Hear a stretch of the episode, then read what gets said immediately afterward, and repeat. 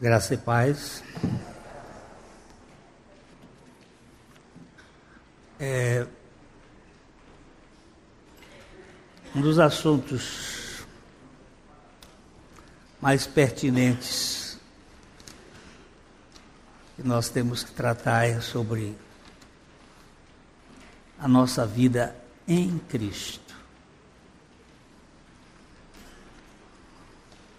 A gente tem que verificar sempre religião e evangelho. O que, é religião?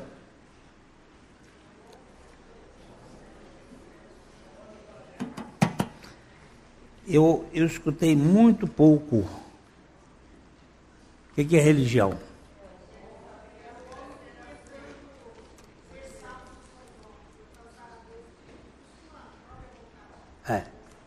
É aquilo que você e eu fazemos para tentar nos religar com Deus. Como é que você está? Estava com saudade de você.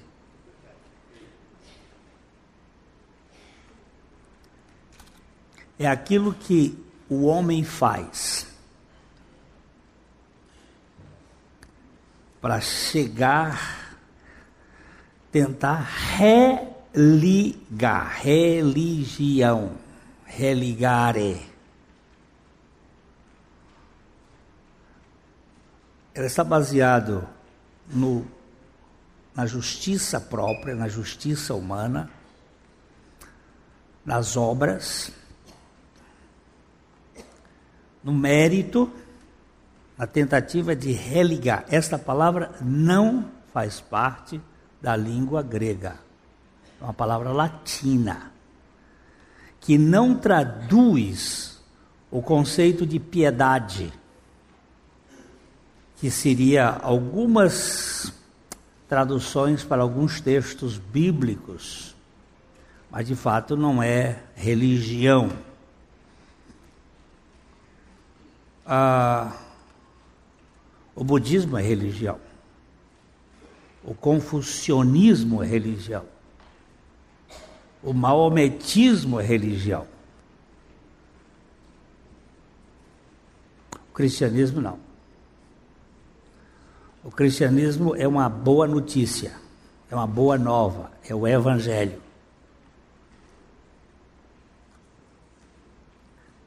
O cristianismo não está baseado no que nós fazemos. Está baseado no que Cristo fez e faz. Porque a vida cristã não sou eu quem a vive, é Cristo que vive em mim. Ele não só fez, como ele faz. E a vida que agora eu vivo, vivo pela fé. É uma espécie de verdadeira substituição de vida. Então, hoje nós vamos abordar aqui mais um dos, dos efeitos da salvação. A salvação ela é desde a eternidade e ela vai para a eternidade. No meio nós temos o tempo, o princípio, o alfa e o ômega. O princípio e o fim estão concentrados no termo que nós não sabemos explicar. O que é eternidade? Né?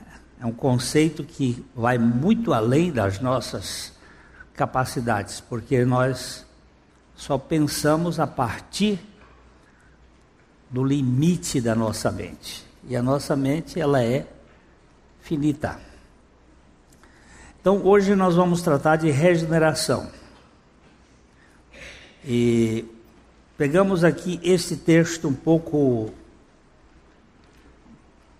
parafraseado em algum ponto, e diz o seguinte: portanto, Desde que alguém esteja em Cristo, é uma nova criatura. A velha criação ficou para trás, eis que tudo foi feito novo em Cristo. Há uma obra que já foi feita em Cristo e que se torna fato dentro do processo da economia de Deus. Pai, nós somos dependentes e carentes daquilo que tu fazes. E nós precisamos que tu faças em nós e através de nós, de cada um de nós, a revelação da suficiência do Senhor Jesus Cristo. Fala conosco pela tua palavra e pelo teu Espírito. Em nome do Senhor Jesus. Amém. O novo nascimento é uma realidade espiritual do alto, que antecede a qualquer reação espiritual do crente. Sem a vida espiritual, não há reação espiritual no ser humano natural. A vida espiritual é consequência da vivificação espiritual. O bebê chora porque nasceu. Ele não nasceu porque chora. Disse muito bem Errol Hulse. Assim também é que acontece na vida espiritual. Só podemos reagir espiritualmente se formos nascidos do alto. A gente vai labutar bastante nisso aqui, que ninguém nasce. Todo mundo é nascido. Tanto física como espiritualmente. Você não pode dizer eu nasci, porque você não nasceu. Você foi nascido. Foi gerado e nascido. Não tinha vontade e foi um ato da mãe lhe expelir, lhe colocar para fora. Nós somos passivos no nascimento, como somos passivos no re, do renascimento, na regeneração. O homem é nascido eu estou vendo algumas pessoas como a tez fechada, sinal que está assim. Como assim? Então vamos botar um texto aqui, por favor. João 3. Evangelho de João 3. Vamos começar com o 3, porque ele ajuda bastante. John 3. 3. Vamos ver a, ó, João 3,3. A isto diz, respondeu Jesus: Em verdade, em verdade, vos digo que se alguém não nascer de novo, não pode ver o reino dos céus. Vamos ver o verbo nascer aqui. Ok? Ele vai ao verbo genal. Aí você vai abrir ele lá, por favor e vai puxar, ele vai, pode puxar mais, pode puxar mais, aí você vai ver assim, ó, auristo é um tempo que nós não temos em português. Aí vai dizer assim, voz passiva. E o modo é subjuntivo. Ah, então você você vai olhar aqui, voz passiva, você recebe ação. Então você não é o que nasceu, você é que foi nascido. Se alguém não for nascido do alto, por que, que os tradutores traduzem assim? Formas linguísticas e outras, compreensão limitada, todos nós temos, diz que traduzir é trair, mas se você for verificar algumas versões em inglês, a ideia é nascida. Tem um cara aqui que pode ajudar. É nascido. Se alguém não for nascido de novo, não pode ver o reino de Deus. Eu hoje estou com três netos aqui, um já passou por aqui, tem dois lá por trás. Todos eles não vieram a este mundo porque eles quiseram, eles foram nascidos, estão aí. Muito queridos, mas são nascidos, eles não nasceram.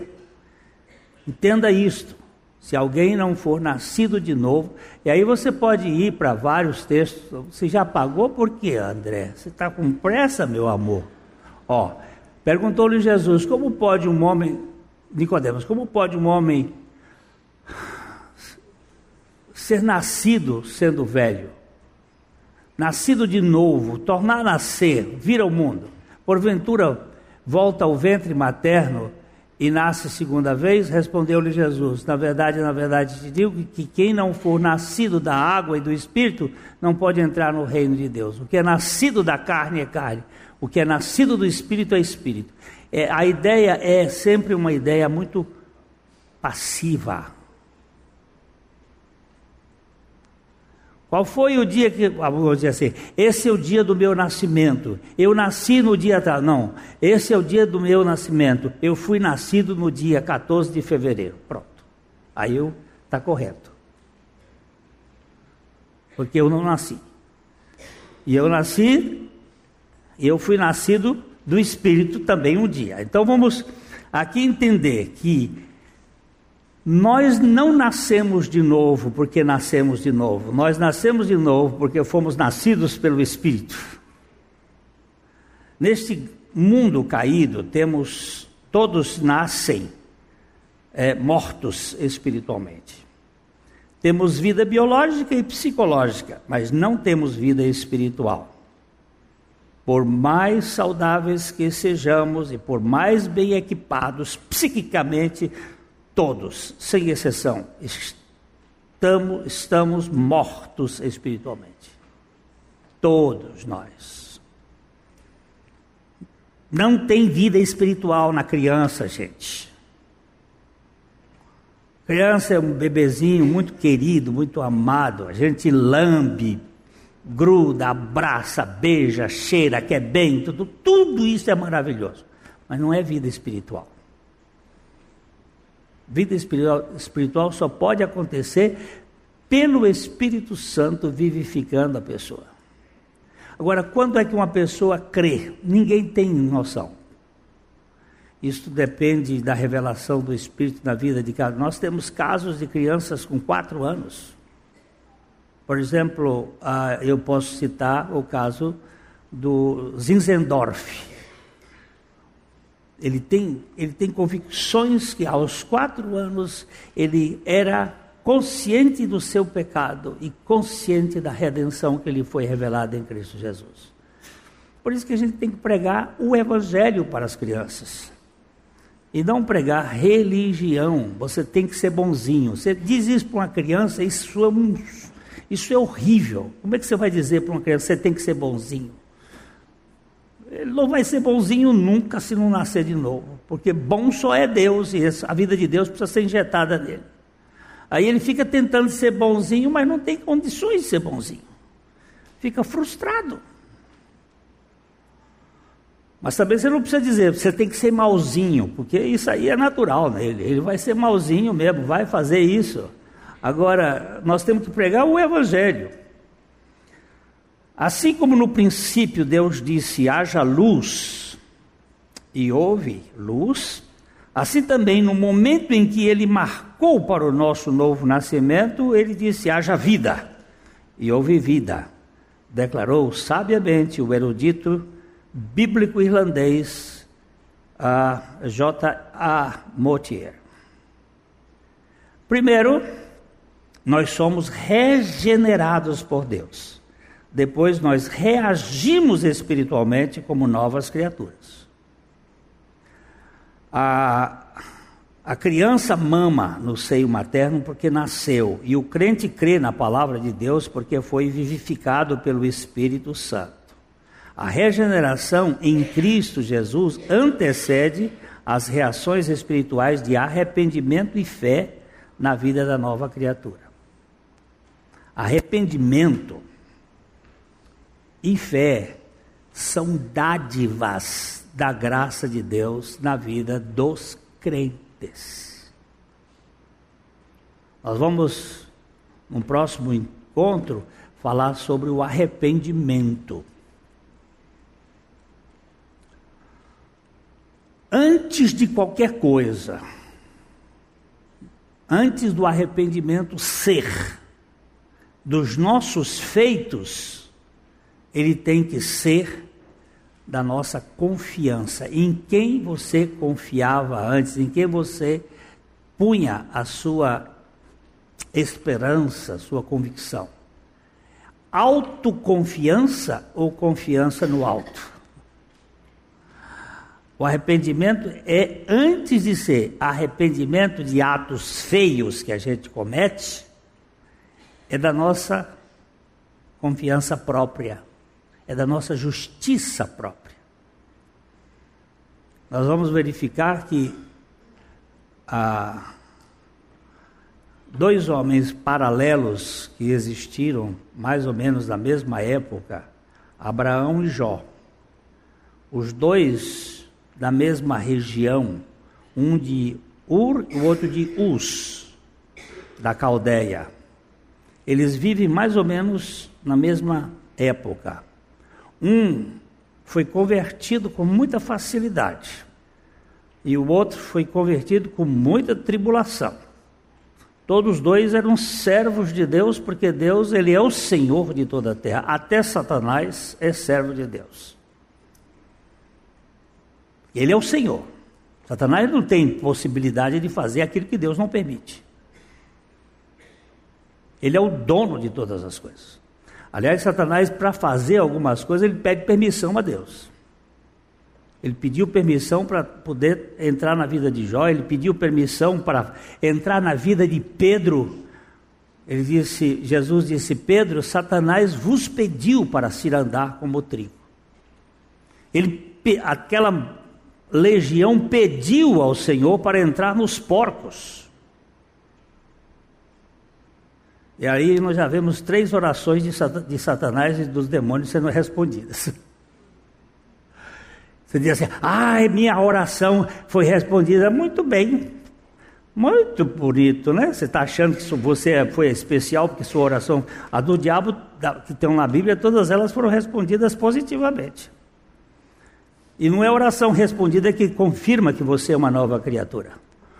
O que confirma que você é uma nova criatura é a vida de Cristo em você. Fora disso, tem nada. Não é porque você faz, pratica isso ou aquilo de bonito e bonito, não. É porque Cristo vive em você. É isso que faz a diferença. Então, primeiro nós somos regenerados regenerados por Deus. Depois nós reagimos espiritualmente como novas criaturas. Né? Um defunto é incapaz de contribuir para a sua ressuscitação. Ressuscitação não é ressurreição.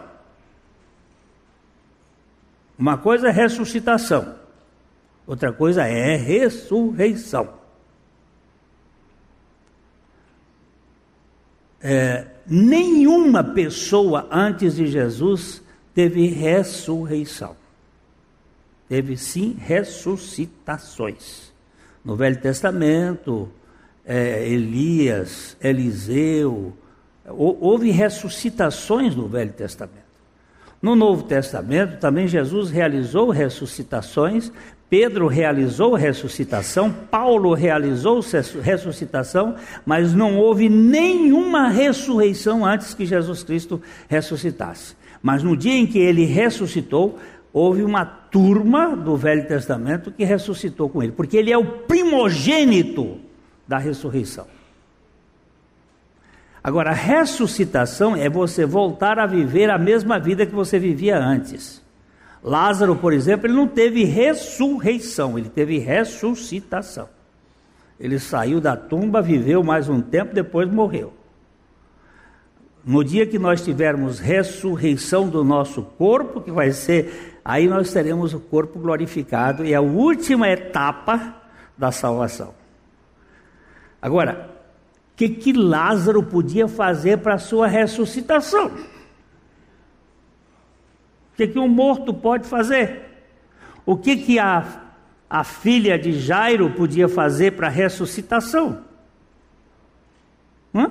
Responde. Nada. Nada, absolutamente nada. E o que, que eu posso fazer para minha, res, minha meu regeneração, para minha vivificação? Olha, está morto. É, está morto. Mas eu não contribuo com nada. Eu gosto muito dessa frase de um pregador inglês, deixa eu ver se eu lembro o nome dele agora. Ele diz o seguinte: se você fizer 1% e Deus fizer 99%, esta obra é 100% falsa porque você contribuiu com 100% do, com 1% do seu pecado, que vai estragar completamente a obra de Deus totalmente. O Edson, marido da, da Jardim, da Cristina, ele tem um, uma indústria aqui de compostagem. O que é compostagem? É você fazer adubo orgânico.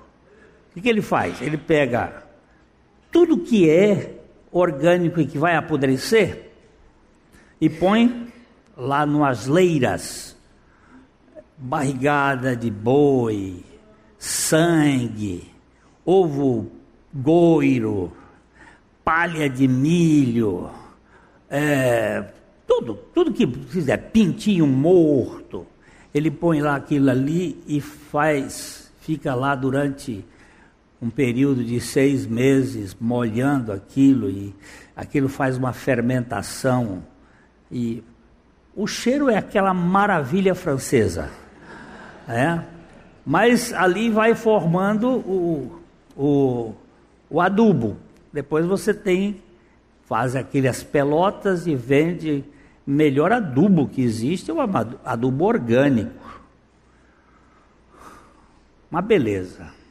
Se você puser 100, olha aqui, se você puser 100 gramas de fezes humana,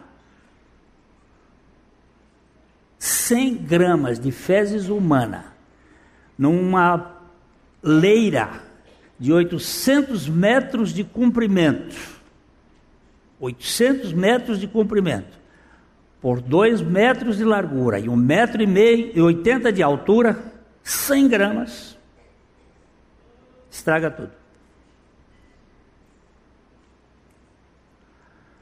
O pecado no universo, na terra, nos animais foi desastroso, mas no homem, nem o que ele produz de mais semelhante à sua natureza presta. É tão perverso que as fezes não servem para nada. Agora, tem um Deus que pode fazer alguma coisa por isso aqui. Para um morto espiritual, só um milagre espiritual de Deus na vida do homem. É, se o Espírito Santo não fizer essa vivificação, meu irmão, não tem jeito. Se o Espírito Santo não nos vivificar espiritualmente, nada acontecerá em nosso espírito, pois ele encontra-se morto ou desconectado totalmente de Deus. Por isso, a Bíblia diz em Efésios 2, 4 e 5, na versão, nova versão transformadora, é, que, o seguinte: Mas Deus é tão rico em misericórdia e nos amou tanto que, embora estivéssemos mortos por causa dos nossos pecados, Ele nos deu vida juntamente com Cristo. E pela graça vocês são salvos. Ah! E pela graça vocês são salvos. Aonde é que você encontra graça? Em outro lugar, fora do cristianismo autêntico. Porque tem uns cristianismos aí que são misturados. Porque onde você encontra graça? Me dê um lugar onde você encontra graça.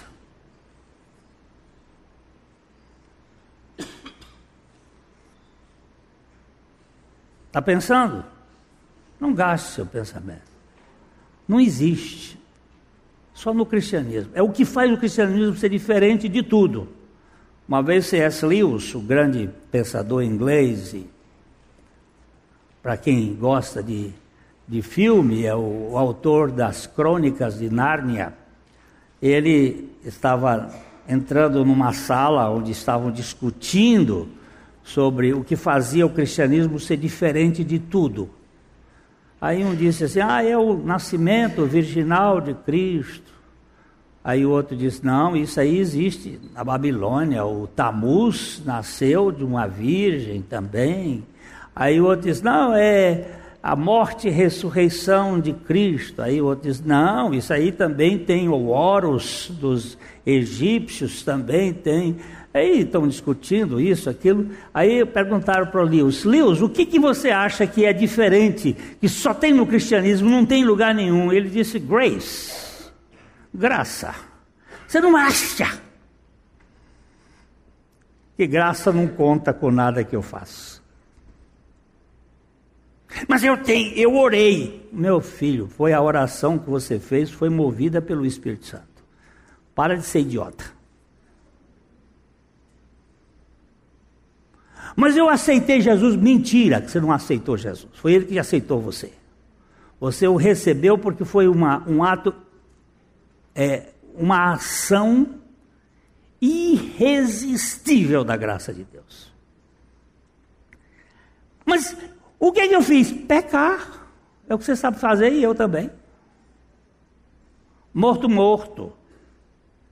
Nós somos mortos em delitos e pecados. Eu já contei aqui a história do juiz, juiz de direito, fazia parte talvez do STF, mas ele vinha à igreja todos os domingos lá em Londres. E o, e o pastor, a mulher dele era crente, e ele pregava sempre pensando naquele juiz importante. E chegava na porta, o pastor pegava e dizia assim: Como foi a mensagem hoje? Ele disse: Interessante. E ele ia, estudava, estudava e perguntava ao juiz no domingo seguinte: e como foi a mensagem hoje? Ele dizia: ah, muito boa, e ia embora. E esse, um dia o pastor fez uma. e disse: hoje eu, eu, vou convencer aquele juiz. E preparou os pontos todos e foi e pregou aquela mensagem maravilhosa. E o, o juiz perguntou, ele deu uma consideraçãozinha e foi embora. E o pastor ficou muito decepcionado está ali. Daqui a pouco o juiz volta correndo e disse: Senhor, senhor, ore por mim que eu estou. Ele disse: Ah, e qual foi o ponto da mensagem que mexeu com o senhor? Ele disse: Não, eu ia andando ali pela rua e um garoto chegou para mim e disse: O senhor, eu podia engraxar os seus sapatos? Ele disse: Não, que eu estou com muita pressa. E o menino me perguntou assim: O senhor já recebeu a Jesus? Ele disse: Não, então a sua pressa vai lhe levar para o inferno e não para o céu. Que mensagem mais dura e sem nenhuma convicção. Talvez o menino até para dizer assim, o senhor devia parar um pouquinho para engraxar seu sapato e ganhar o meu dinheirinho. O senhor está indo é para o inferno com tanta pressa assim. Porque sem Jesus, meu velho, por melhor que você seja, Pode ser um Sócrates, que o único defeito que teve foi beber cicuta. E você vai para o tacho. Porque aquele que não nascer de novo. Mas se não nada faço por mim, como é que faz? Pois é, mas eu estou na fila. Senhor, tem misericórdia desse pior de todos os pecadores. A regeneração espiritual antecede as nossas reações espirituais devido à queda de Adão e por causa de nossa próprio, nosso próprio pecado, a nossa natureza se tornou tão corrompida e depravada que é impossível para qualquer ser humano vir a Cristo, amá-lo servi-lo e estimá-lo mais que tudo neste mundo, submetendo-se a ele, até que o Espírito Santo de Deus o regenere e implante nele uma nova natureza. Só os renascidos podem crer e se arrepender. A gente, a gente batiza a gente, traz para a igreja. Isso é fácil. Agora, a gente não pode levar alguém para o reino de Deus. Moody era um americano grande, dois metros e cinco, 160, 170 quilos. E um pregador extraordinário do Evangelho, um homem simples. Falava errado, não, não tinha curso de é, universidade. Era um homem simples, mas um homem que pregava a palavra de Deus. Uma vez um professor, olhando o Moody pregar, virou para ele e disse assim: O senhor fala um inglês muito errado. O senhor precisa estudar inglês. Ele disse: Eu tenho, eu tenho procurado melhorar, mas eu sou muito simples. Ah, você fala muito errado o, a gramática. E ele perguntou para o doutor, disse assim, e o que você tem feito para pregar o evangelho com a sua capacidade? E o homem disse, nada. Ele disse, então eu prefiro o meu jeito errado de falar, do errado de pregar o evangelho, do que o seu jeito certo de não fazer nada. Então ele tinha um jeitinho assim, bem satisfatório para falar. E ele ia num, num trem ele ia no trem é, e, um, e um cara começou a cantar. Ó, oh, bêbado, ó, oh, com cego eu andei e perdido vaguei, longe, longe do meu Salvador. Aí o, o, Moody disse assim: como é que pode? Esse homem cantando uma, um hino desse, que ele era cego e perdido, esse bêbado desse jeito, comentando com a outra pessoa. Aí ele disse: Seu Lourdes, foi o senhor que me salvou. Aí ele disse assim: Fui eu mesmo. Porque se fosse Jesus, você não estava desse jeito. Fui eu mesmo. Quando eu salvo, dá isso aí. Agora, quando Jesus salva, o homem muda.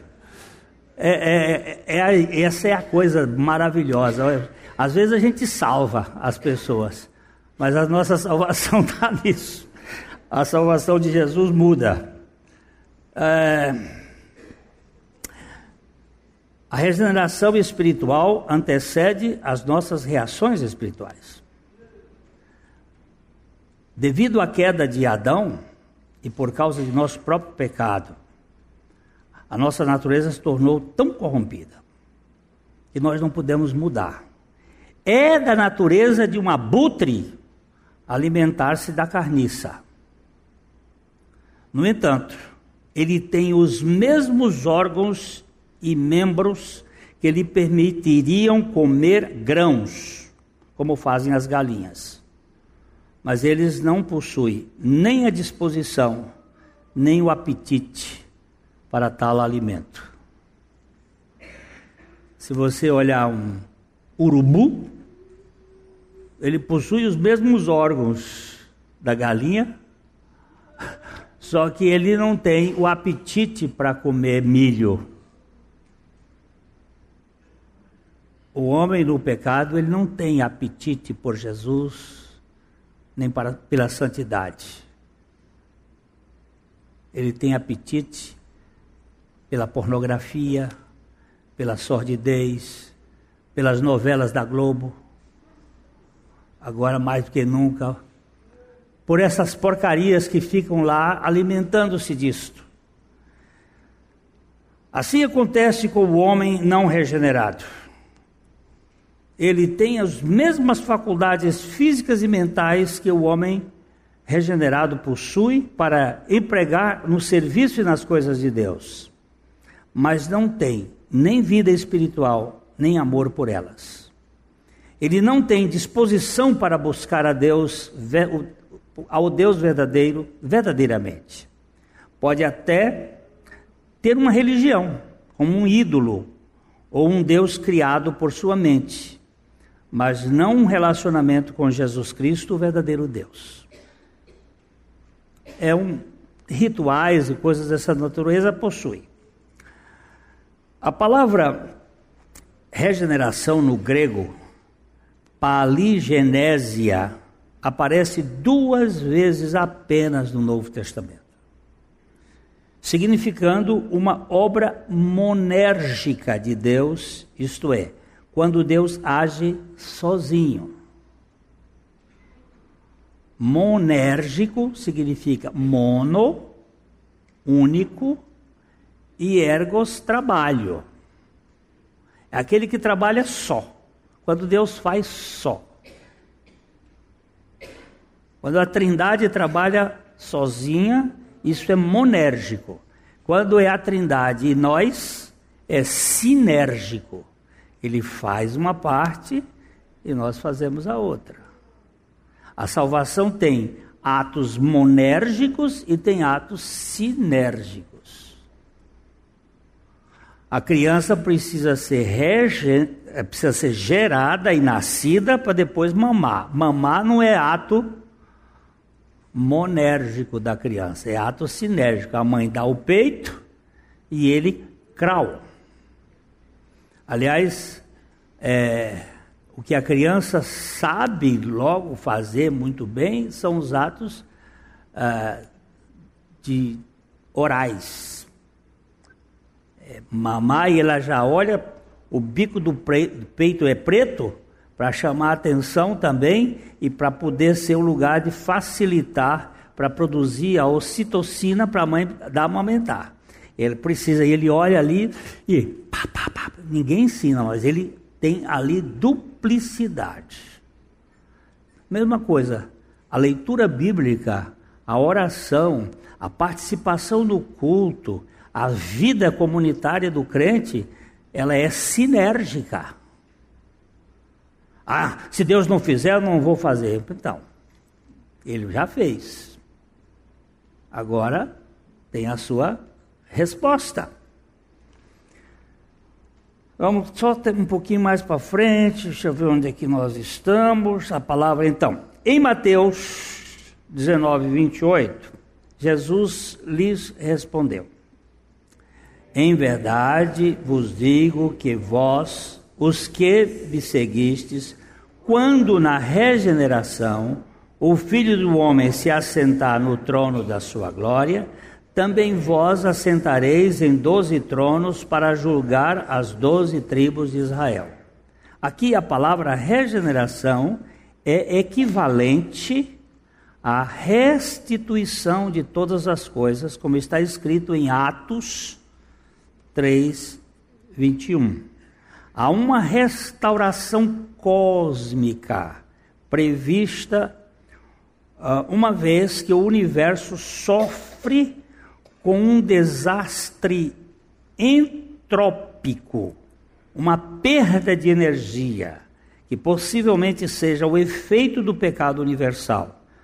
Assim falando de Jesus, o evangelista Lucas diz em Atos capítulo 3, versículo 21, na nova versão transformadora, o seguinte: Pois ele deve permanecer no céu até até o tempo da restauração final de todas as coisas, conforme Deus prometeu há muito tempo por meio dos seus santos profetas.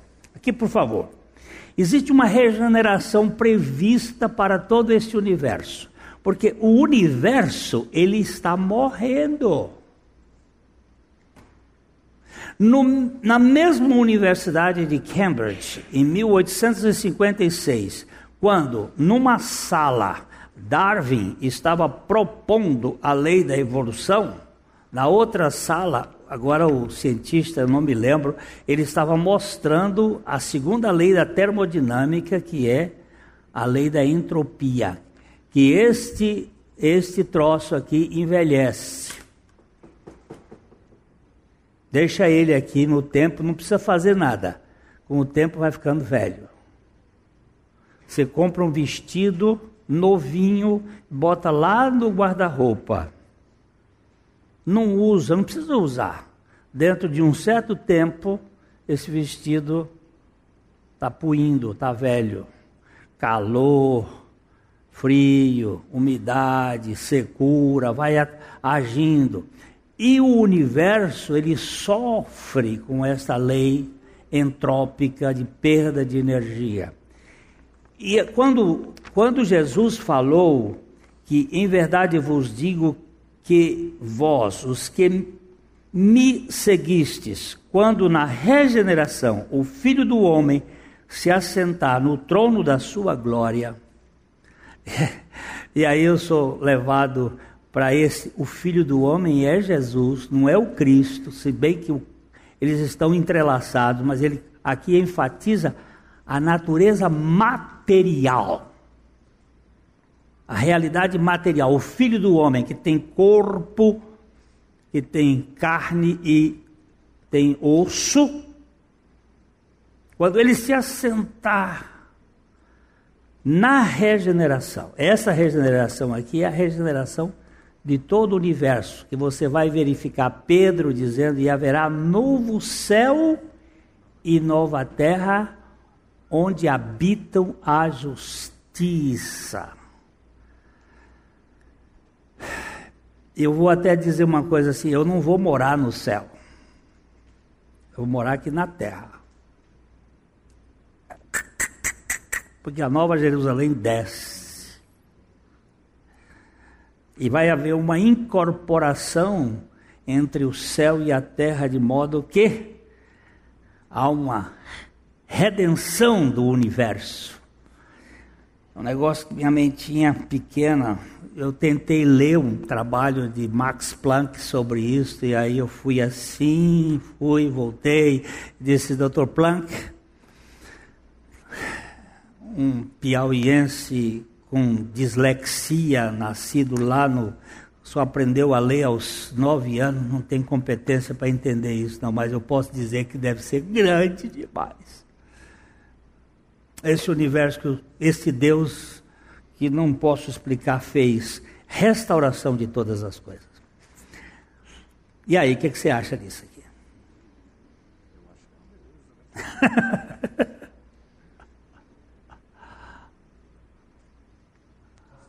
Hein? Senão ele não precisava fazer uma nova terra. Novo céu e nova terra, onde habita uma justiça. Mas aqui na terra habita a justiça, mais ora. O lugar mais de maior justiça que é o tribunal de justiça aqui no Brasil é, é essa beleza sem par. Ah, o Jó, eu tinha falado ali, o Jó levou muito tempo para crer. Ele precisou passar por toda uma desconstrução, porque toda vez que alguém cutucava Jó, ele subia um degrau. Ele tinha três, três promotores. Elifaz, Bildade e Zofar. Cada um futucava. Quando futucava Jó um, ele sempre futucava um capítulo, Jó se defendia em dois. Ele subia. Aí vinha o outro, futucava e ele subia mais um. Aí vinha o outro, futucava e subia mais um.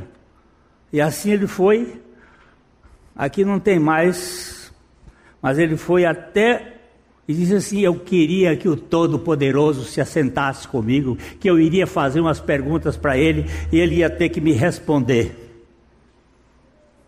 Sabe por quê? Porque a minha justiça me apegarei, não alargarei, não me reprova a minha consciência por qualquer dia da minha vida. Sabe por quê? Porque eu sou mais justo do que Deus e Ele quer me tirar os meus direitos. Uau! Quando ele estava lá em Riba, em cima do, do pícaro do monte, aparece Eliú, que é uma figura da encarnação de Cristo e do Espírito Santo. Ele diz assim: desce cabra, daí, daí. vem para cá, vem para cá. Deixa de ser idiota. Acendeu-se a ira de Eliú, filho de Baraquel, obusita da família de Rão. Acendeu-se a sua ira contra Jó, porque ele pretendia ser mais justo do que Deus. Desce aqui, cara. E disse: Espera que Deus vai lhe fazer umas perguntas.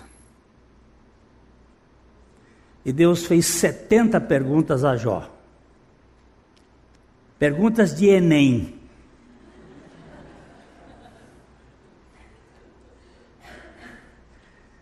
E é nem que respondeu nenhuma. Zero. E sabe por quanto ele foi aprovado? Com louvor. Porque no reino de Deus, quando nós tiramos zero, toda a nota vem do professor que fez a substituição em nosso lugar.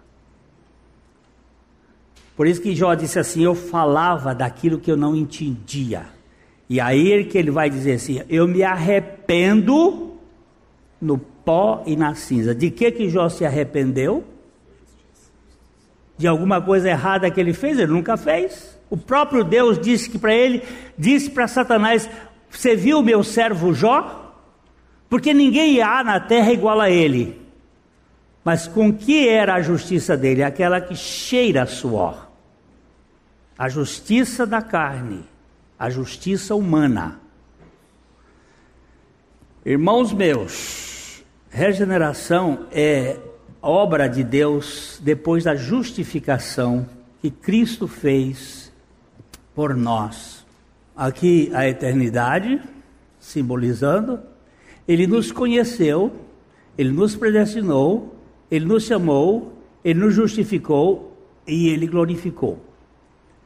Eu tem outras pessoas muito mais capazes que usam a, a justificação depois da regeneração.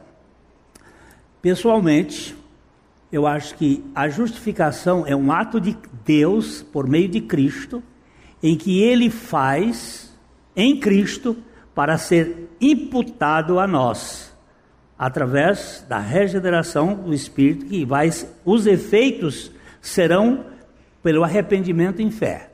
Então, a regeneração, a justificação, que é o ato da cruz, porque se nós lermos lá que quando ainda nós estávamos em pecado, Cristo morreu por nós, e depois, pela vamos ler, vamos ler, minha cabeça não está repetindo direito, mas é Romanos 5,12.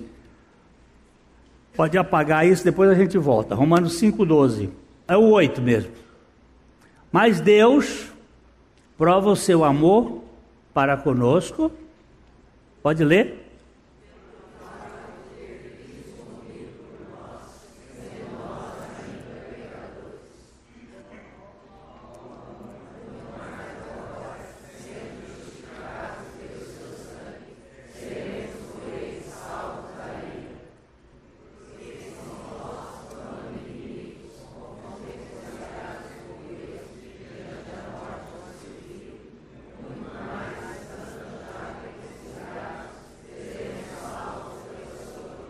Pronto! Olha aqui.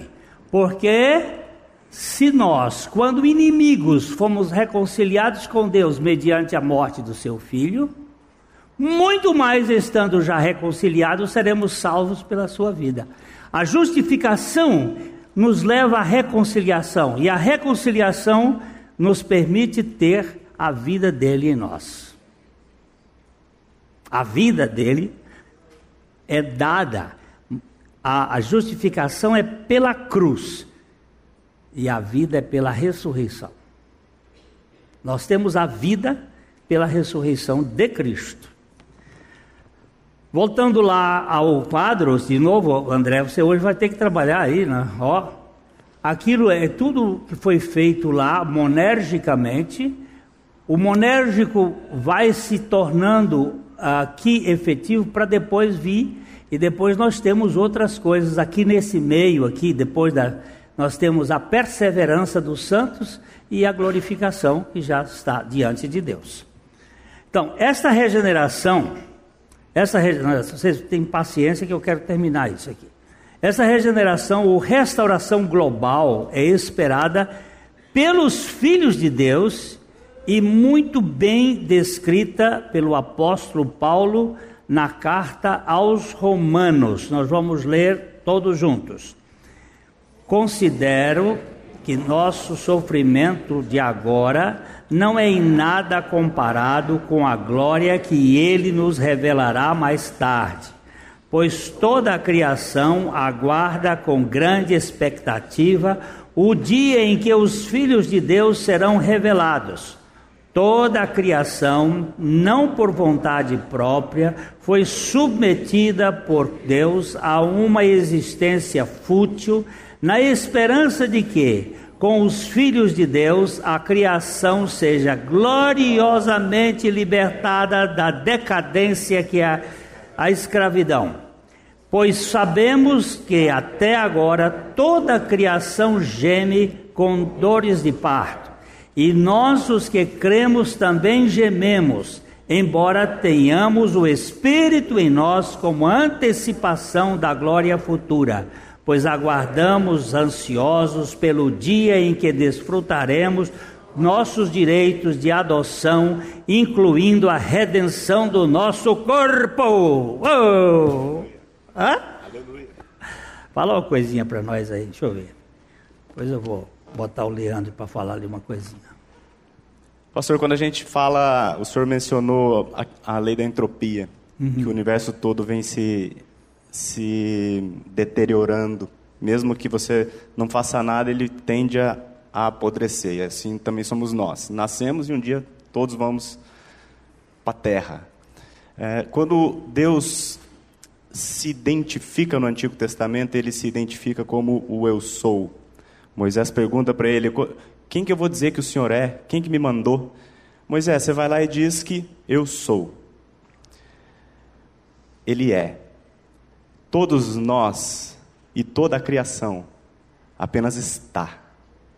Por quê? Quando, quando Adão pecou e toda a humanidade caiu, nós nos desconectamos do eu sou. E portanto, nós não somos mais nada, nós estamos. Né? Você não é um engenheiro, você está um engenheiro. Este mundo não é nada, ele está um mundo que um dia vai acabar. E por isso, por esse motivo, por, por toda a criação estar desconectada daquele que o criou e daquele que é, a criação apenas está. E aí, quando a gente fala de novos céus e nova terra, onde tudo será glorioso, o próprio Jesus diz que, que no novos céus e nova terra, Deus será tudo em todos. É, não há nem luz, nem sol. Não, nem vai, não vai precisar de sol, não vai precisar de. Porque o próprio Senhor será a luz. E, e quando o, os fariseus procuram Jesus para experimentá-lo, falam assim: Senhor, qual que é o grande mandamento? Jesus diz assim: o grande mandamento, o primeiro mandamento é esse: amarás, pois, o Senhor teu Deus de todo o teu coração, de toda a tua alma, toda a tua força, de todo o teu entendimento. Esse é o primeiro e grande mandamento. Ora, este que é o primeiro e grande mandamento, nenhum homem tem a menor condição de cumprir. E o que, que é a regeneração? É o Senhor trocando esta natureza caída, colocando uma nova natureza, ele faz isso sozinho, por conta própria, com seu próprio poder. E quando ele coloca o espírito dele no ser humano caído, este sim, agora, com a nova condição, passa a cumprir este que é o mandamento principal, o maior de todos, amar a Deus com toda força, com todo entendimento, com tudo que Ele quer. E somente assim é possível desfrutar do que Deus tem a oferecer. Porque o propósito do homem, o homem foi criado para glorificar a Deus e gozá-lo para sempre. E se eu não consigo gozá-lo, não consigo ter prazer nele, eu não quero ir para o céu. A regeneração, que é esse assunto que nós estamos tratando hoje aqui, ela é tão fundamental. É, muitos perguntam, mas por que, que o homem precisa ser regenerado? Eu, eu explico por quê. Porque ninguém quer ir para o céu. Ninguém tem vontade de ir para o céu. O que acontece é que a outra opção é o inferno. Aí você fala, meu, para o inferno eu não quero. Então, se, o, se, se, Deus não regenerar o homem, vai ser um problema. O homem não quer ir para o céu, porque no céu Deus será tudo em todos. Ora, se no céu tudo que eu vou ter é algo que eu não quero, então logo o céu se torna um inferno. Por isso que a palavra regeneração, esse assunto de regeneração é fundamental. É, é Deus transformando o homem que nunca o desejou, estávamos mortos em delitos, em pecados, e éramos inimigos. Mas Ele nos amou de tal maneira que Ele veio nos reconciliar de forma monérgica, para que agora sim, arrependidos do que somos, do que sempre fomos, o glorifiquemos, o louvemos e o adoremos e gozemos Ele para sempre, por toda a eternidade, no novos céus e na nova terra. Amém? Você está vendo? É, eu, tava, eu, eu ia pegar aqui, tentar pegar aqui uma frase de Napoleão Bonaparte, que foi imperador depois que houve aquela Revolução Francesa e a briga danada entre os, os iluministas, um mata o outro, o outro mata um, e aí o Napoleão entra e ficou, acho que de 1804 até 1816, e um pouco mais, um pouco mais, depois ele foi para a ilha de Santa Helena, ficou lá. É, como é que se chama isso? Isolado é, é degradado lá. E, e ele tem uma, uma frase que ele disse o seguinte: ele diz a religião é, é formada, assim, eu, eu não botaria religião, ele dizia, a religião é formada por um. Eu estou vendo você chegar aqui, eu já vou lhe botar lá. É, a religião é formada por um, um princípio que é o seguinte. É,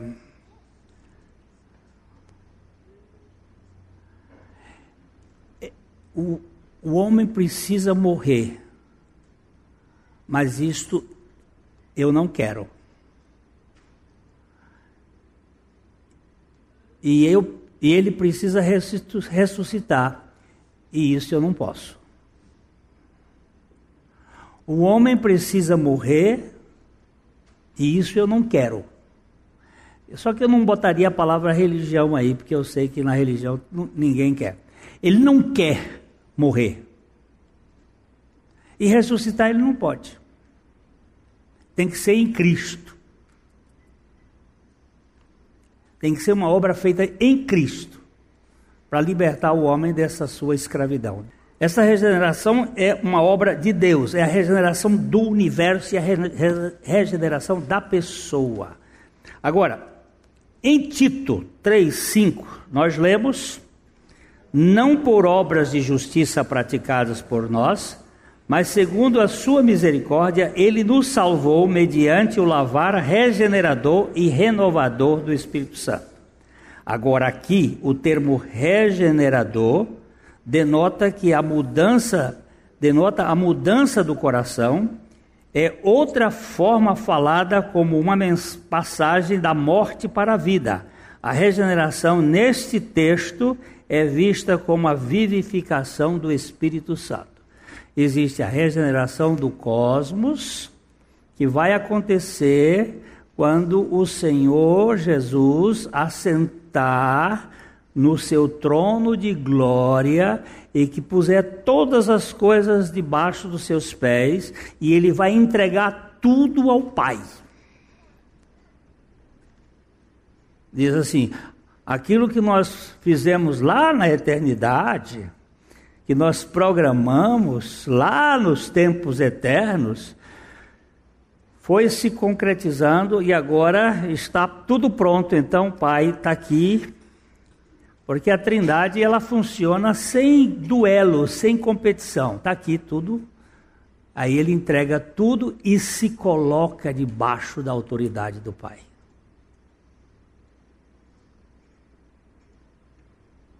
Esse é um texto extraordinário que está lá em 1 Coríntios capítulo 15.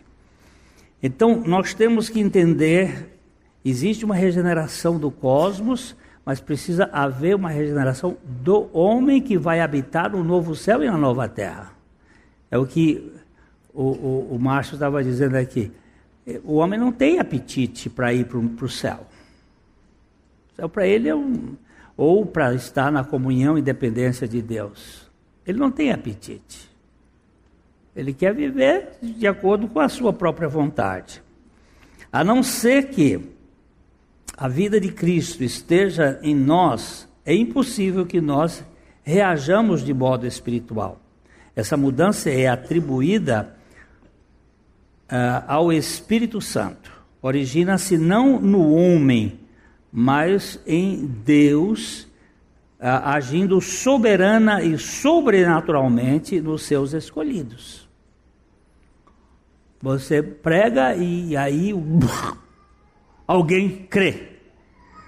E você não sabe por que ele creu, não dá para explicar, mas né, eu já contei aqui que eu estava lá no, em Taubaté pregando aquela de Deus, a obra de Cristo na cruz, Cristo morreu, Cristo ressuscitou, estava bem entusiasmado falando, um auditório grande, tinha umas mil e poucas pessoas, e de repente um menino gritou lá no meio assim: Entendi! Eu olhei, era um menino de sete anos, e aí eu virei para ele assim: Você entendeu o que, meu filho? Entendi que eu estava na cruz com Cristo, que eu precisava morrer. Opa, isso aqui não pode ser cabeça de matemático, nem de químico, nem de filósofo. Isso aqui tem que ser cabeça de revelado. Isso aqui, um menino de.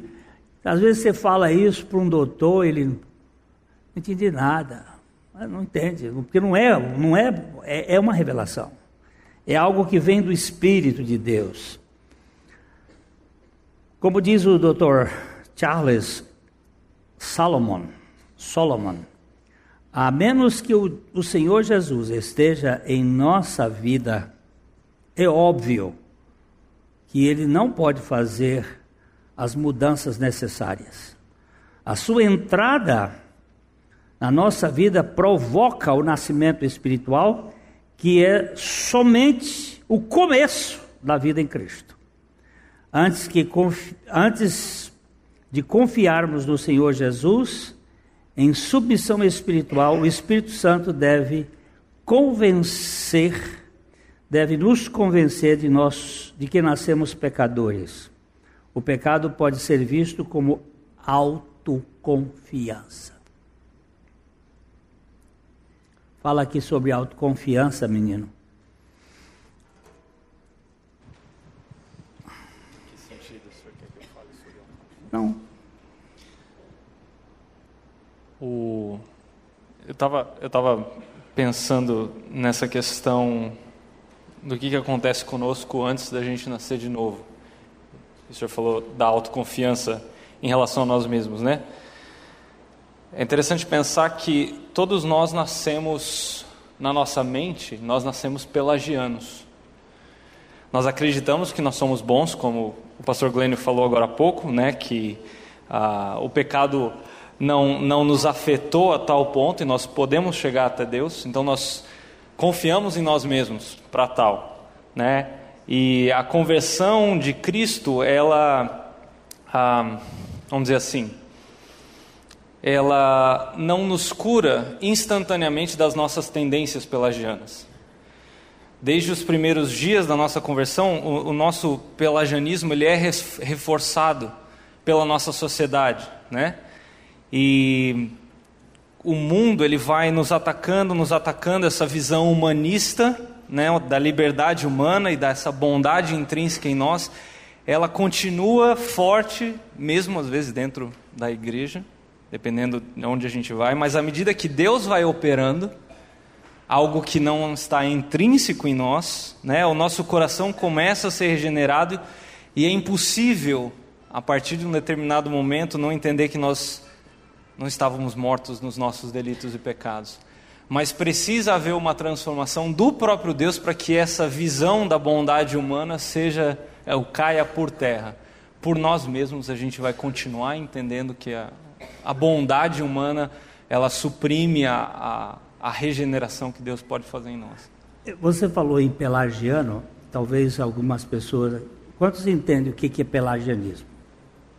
Poucos. Ah, poucos okay. entendem o que é pelagianismo. Ah, então vamos, vamos dar aqui o que, que é o pelagianismo. Ah, Pelágio foi um homem que no século ah, do século IV para o século V ele surgiu, digamos assim, com uma heresia, com um pensamento de que o homem era intrinsecamente bom e que o pecado de Adão não afetou o resto da humanidade, só afetou Adão e Eva. Então, por conta disso, os homens que vieram após eles, eles eram intrinsecamente bons. Eles podiam chegar até Deus. Eles não. Ah, o, o meio podia até corrompê-los um pouco, mas ainda assim existia bondade neles suficiente no homem para que ele chegasse até Deus. E um outro homem chamado Agostinho falou: opa, não é isso que Paulo fala. Paulo fala que nós nascemos no pecado. Paulo fala que nós estamos mortos e um morto não se auto-ressuscita. Precisa haver um ato de Deus em nós, ele precisa nos tirar do império das trevas para que haja vida. Não existe nada de bom em nós. Então, Pelágio ele vai defender a ideia de que o homem por si pode chegar até Deus porque existe bondade suficiente. Já ah, aqueles que seguiam o pensamento de Agostinho entendiam que não. Isso precisa ser um ato de Deus em nós porque não existe nada de bom. Então, quando se fala em pelagianismo, pensa-se dessa maneira, que por si o homem pode chegar até Deus, porque existe bondade intrínseca, existe uma bondade inerente ao homem. E até Pelágio foi um homem que, que teve bastante seguidores. E homens como Pelágio surgem a todo tempo e hoje nós estamos cheios deles também. Uh, a palavra de Deus nos exorta nesse sentido quando Paulo escreve a carta, uma carta pastoral ao seu filho na fé, Timóteo. Ele, ele diz o seguinte para Timóteo: prega a palavra, insta, quer seja oportuno, quer não. Corrige, repreende, exorta com toda longanimidade e doutrina. Por quê? Porque haverá tempo em que não suportarão a sã doutrina. Pelo contrário, cercar-se-ão de mestres, segundo as suas próprias cobiças, como que sentindo coceira nos ouvidos, e se recusarão a dar ouvidos à verdade, entregando-se às fábulas. O que que Paulo, o que que a palavra está dizendo? Que quando um homem como Pelágio ou como qualquer outro desses que estão cheios que você vê na televisão, quando ele diz para você que você tem chance, que se você fizer o bem você consegue chegar lá, que no fundo, no fundo, busque o, o, o bem que há em você, quando ele fala isso, ele está te falando uma fábula. E nós, a nossa tendência egocêntrica, pecaminosa, autossuficiente, nós sentimos coceira nos ouvidos para ouvir esse tipo de, de discurso. Todavia, a palavra de Deus é clara: isto não é a verdade. Então, meus irmãos, não nos entreguemos às fábulas, mas acolhamos o amor da verdade. O amor da verdade é: você não vale nada, assim como eu também não. Todavia, ainda assim, o Senhor nos amou de tal maneira que deu seu Filho unigênito para morrer por nós, para que todo aquele que nele crê não pereça, mas tenha a vida eterna. Isso é graça. Isso é o que C.S. Lewis falou, que você não vai encontrar em nenhum lugar: a graça. Louvado seja o Senhor pela graça. Obrigado. Então, queridos, vocês estão vendo o seguinte: existe no nosso meio cristão moderno, século 21, o que se chamaria, desde o século XX, muito fortemente, semi-pelagianismo, que é a mistura do pelágio com graça, mas misturando e fazendo um negócio que nem tanto o mar, nem tanta terra. E esse é o mais perigoso, porque Pelágio, eu vejo ele dizer que não tem nada bom, mas aí uma turma diz assim: não, é por graça sim, mas pronto. Estragou tudo. É por graça e só por graça. Se não for assim, não tem jeito. Muito bem, eu vou terminar só na leitura. A Bíblia de Genebra explica assim a obra regeneradora. Regeneração é o ato realizado só por Deus, no qual ele renova o coração humano, fazendo-o reviver depois de estar morto. Na regeneração, Deus age no âmago, no ponto mais fundamental da pessoa humana. Isso significa que não há preparação nem disposição precedente da parte do pecador que solicite ou contribua para a nova vida que lhe é dada por Deus. Esta semana, uma mulher foi, foi processada e condenada pelo Supremo porque ela é, deu um falso testemunho dos seus filhos. Ela tem dois filhos com o marido, mas o marido era estéreo. E ela vivia cobrando os, a pensão e o marido desconfiou pela cara dos meninos já os meninos grandes, começou a desconfiar que o negócio não estava batendo com a genética. E ele, ele entrou com uma ação, e quando fizeram o DNA, o menino não era o filho dele. E ela foi condenada e foi processada por falso testemunho e foi retirada a pensão das crianças do marido. Deus não vai regenerar e não dar a genética dele para o cara, não cara que é filho de Deus tem que ter a genética de Deus. Não tem jeito. Se não tem a genética de Deus, alguma coisa não está acontecendo. É, na verdade, Jesus não disse a Nicodemos que ele tinha que nascer de novo para poder entrar no reino de Deus, mas que era imperioso que ele fosse nascido do alto para que pudesse entrar nesse reino. Parece-me que isso é, que é isso que o tempo auristo e a voz passiva no grego quer dizer. Precisamos perceber que não é a criança quem nasce, mas sim quem é nascida, e que não é o pecador quem se regenera, mas quem é regenerado por Deus. Este nascimento, quanto à natureza de mudança, da mudança, consiste na implantação da vida ressurreta de Cristo como um novo princípio ou disposição na alma. A transmissão da vida espiritual para aqueles que estão na natureza, por natureza, mortos em delitos e pecados.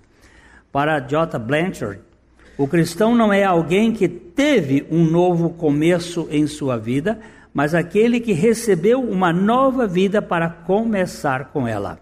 Segundo o teólogo James Stewart, o cristão foi transplantado para um novo solo e um novo clima, e tanto o solo como o clima são Cristo. Assim, Cristo nos regenera e depois nós reagimos espiritualmente. A regeneração precede a fé. Já vimos que a regeneração, o novo nascimento, o novo nascimento, o nascimento espiritual, é o começo da vida cristã. Se a regeneração é o primeiro passo, é óbvio que deve acontecer o segundo passo. As pessoas espiritualmente mortas não desenvolvem de repente a fé, levando Deus a regenerá-las. Pelo contrário, a fé é o resultado da regeneração que Deus realiza em nosso coração. Efésios 2, 5: Estando nós mortos em nossos delitos, nos deu vida juntamente com Cristo.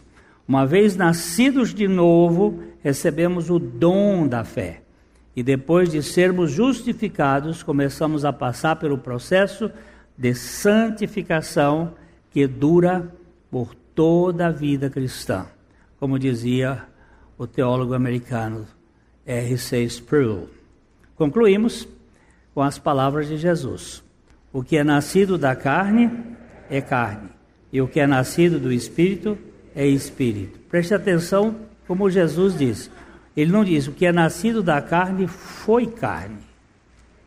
Ele diz o que é nascido da carne é carne. Enquanto eu estiver com esse corpo aqui, eu tenho uma carne que é terrível. Ela está na natureza caída, ela faz parte do cosmos que precisa ser regenerado. Mas eu não tenho mais o velho homem, porque o velho homem foi crucificado com Cristo. Eu não dou licença para minha mente dar explicações para esse assunto, porque o tempo também ali é auristo e é ponto. Foi crucificado com Cristo e assunto encerrado. Foi? Foi. Mas eu tenho uma natureza caída, uma natureza terrena que está sujeito ao pecado. Mas o velho homem, o servo do pecado, esse perdeu o emprego, foi despedido no dia em que Cristo morreu e ressuscitou. Ok? Aleluia! A Livraria PIB Londrina procura selecionar cuidadosamente seus títulos e autores a fim de oferecer um conteúdo alinhado com o Evangelho de Jesus Cristo. Bíblias, livros de teologia, devocionais, literatura infantil, biografias, comentários bíblicos e muito mais. Dispomos também de um acervo de CDs e DVDs das mais de 5 mil mensagens ministradas na primeira Igreja Batista em Londrina. Visite a Livraria PIB Londrina e conheça ainda mais. Livraria PIB Londrina, de segunda a sexta, das 13h30 às 18 horas. Endereço na Avenida Paraná, 76A, próximo ao Calçadão, bem no centro de Londrina. Ligue para 3372 8921 ou acesse o site www.livrariapiblondrina.com.br